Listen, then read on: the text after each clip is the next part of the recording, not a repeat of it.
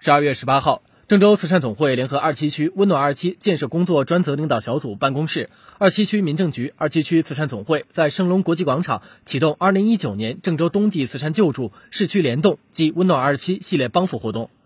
活动现场，两级慈善组织为重大疾病患者、低保困难家庭及困难职工代表发放了救助金及物资。现场发放物资及现金共计一百二十三万元，惠及一千六百八十人。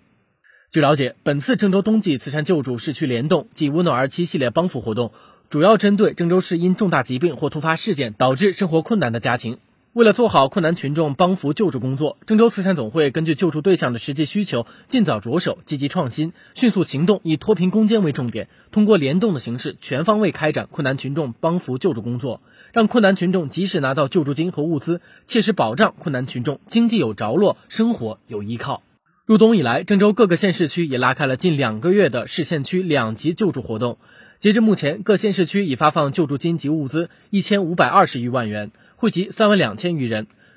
这只是一个开始，活动还将继续针对全市困难群众进行大范围救助。郑州慈善总会相关负责人介绍，近期郑州慈善总会将根据救助对象的实际需求，确定救助形式，有的方式，精准扶贫。努力实现全覆盖不遗漏，真正把惠及广大困难群众的好事办好，让不同层面的困难群众得到救助。